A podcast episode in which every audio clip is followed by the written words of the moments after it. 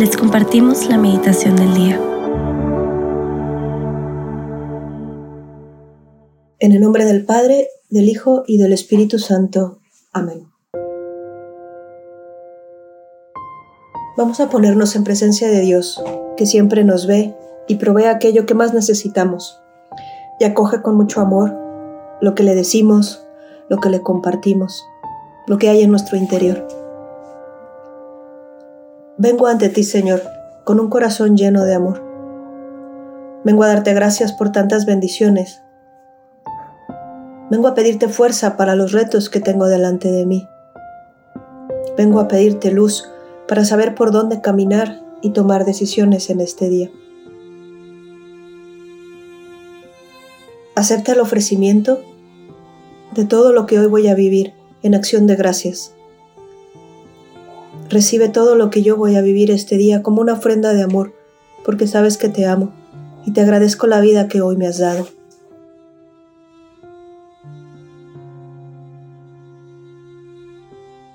Hoy es miércoles 29 de junio, día de San Pedro y San Pablo, y vamos a meditar en el Evangelio de Mateo 16 del 13 al 19. Cuando Jesús llegó a la región de Cesarea de Filipo, preguntó a sus discípulos, ¿Quién dice la gente que es el Hijo del Hombre? Ellos contestaron, unos dicen que Juan el Bautista, otros que Elías y otros que Jeremías o algún profeta. ¿Y vosotros quién dicen que soy yo?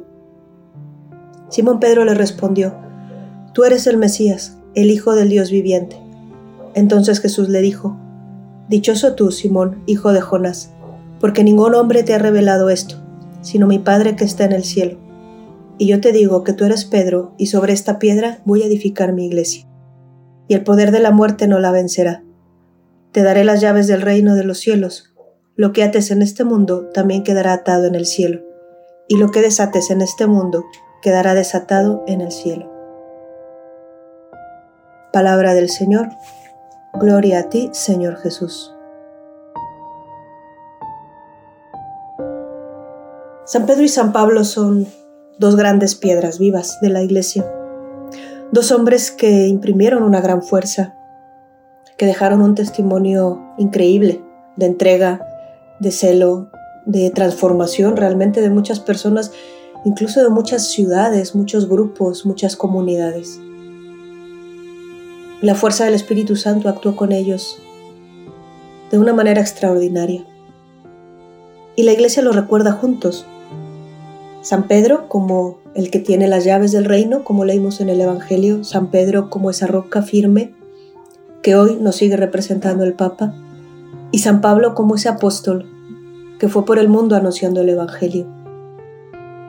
Con esa espada y ese Evangelio con el que lo representan, abriendo corazones, convirtiendo, mostrando la fuerza que tiene el vivir del testimonio de Cristo impresionan. Y hoy tienen iglesias, San Pedro, la iglesia en el Vaticano, San Pablo Extramuros, esas dos grandes iglesias en Roma, estatuas, tantas cosas que, que nos hablan de su grandeza. Pero yo quisiera que nos detuviéramos a, a pensar de dónde vienen estos hombres. Estos hombres tan grandes fueron también hombres sumamente normales, pequeños, incluso con pecados, con dificultades. Salieron del mundo, de una realidad muy normal. San Pedro pescador, hombre de trabajo cotidiano, de luchas diarias por llevar el sustento a su casa. Pablo, un religioso, estudioso, celoso por la ley. Lo que estos hombres los hizo grandes fueron fueron los encuentros que tuvieron con Cristo. Esos encuentros pequeños, cotidianos, que les transformaron la vida. Pedro conoció a Jesús. Pedro se convirtió cuando Jesús multiplicó esos peces y él se sintió pequeño, insuficiente. Señor, apártate de mí. Y Cristo le dice, Pedro, yo te haré pescador y no temas. No temas, yo te haré un pescador de hombres. Y Pablo va persiguiendo cristianos porque está celoso de la fe judía. Y en esa experiencia fuerte que tiene de Cristo, Cristo le pregunta en su corazón, San Pablo le dice, Pablo, ¿por qué me persigues? ¿Por qué me persigues? Yo soy Jesús. Estos hombres hoy nos dejan una pregunta para nuestras vidas. ¿Me he encontrado con Jesús? ¿Qué me ha dicho?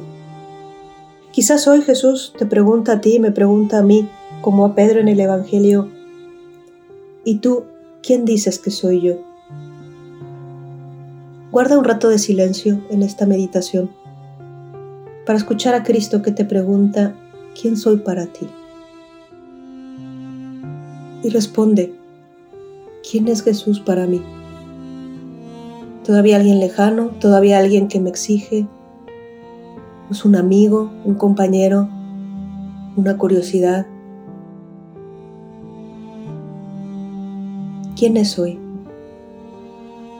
¿Alguien que me ha desilusionado? ¿Alguien que me da la fuerza? ¿Quién es hoy Jesús para mí? Preguntarme también si yo he escuchado en mi corazón esas palabras de conversión. ¿Dónde estás? Sígueme. ¿Por qué? ¿Qué buscas?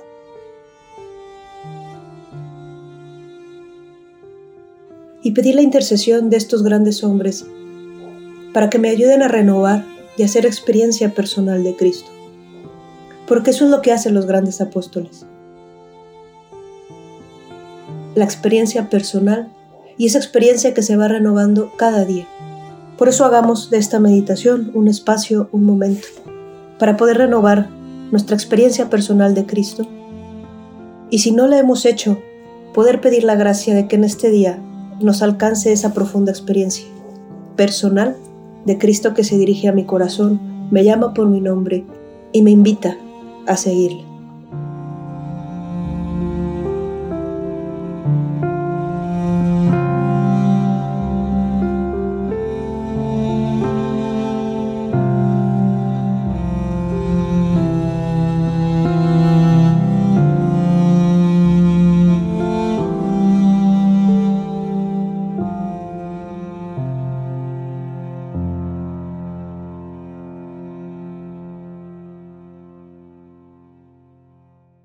Te damos gracias, Señor, por todos los beneficios recibidos, a ti que vives y reinas por los siglos de los siglos. Amén.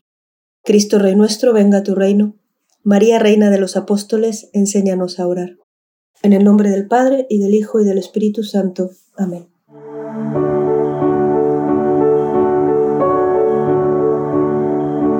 Continúa en oración y como María, guarda lo que más te ayudó y medítalo en tu corazón. Recuerda que Dios te ama y nos escuchamos mañana.